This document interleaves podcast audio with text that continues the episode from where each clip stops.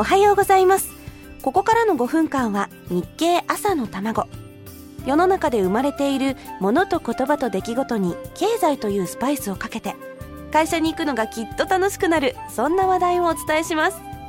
お相手は林さやか。この番組は聞けばわかる読めばもっとわかる日経。日本経済新聞がお送りします。日経をヒントに世の中のいろんなことを経済の目線から見ていく日経朝の卵というコンセプトがあるんですがついついいろんなところに脱線しちゃってます。林さやかです。先週ちらっとお話をしましたけど私先日生まれて初めて東京の銀座をブラブラしてきました。わざわざ東京の銀座って言わなくても良さそうなものですけど実は日本のあちこちに銀座という地名があるそうなので念のためさて、えー、銀ブラなんですが私どうしても銀座の中を歩いてる自分の姿に違和感を感じてしまってこう胸を張って歩こうとするんですけどついつい下を向いて歩いちゃったんですよね。で行ったこともないのに名前だけはすごく知ってる銀座の文房具屋さん急遽堂前も通ってきました。なぜ知っているかと言いますと毎年毎年日本の地価が発表されると日本で一番値段の高い場所として発表されるところなんですね。はがき1枚の面積で何十万円もするっていう場所ですからそりゃもう感動しながら歩いてきたんですよ。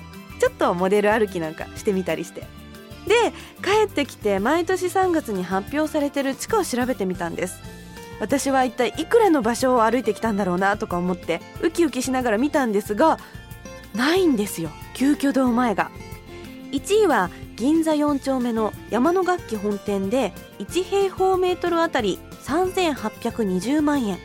2位が千代田区の丸ビルで3400万円。3位が銀座に戻って銀座ソニービル3370万円。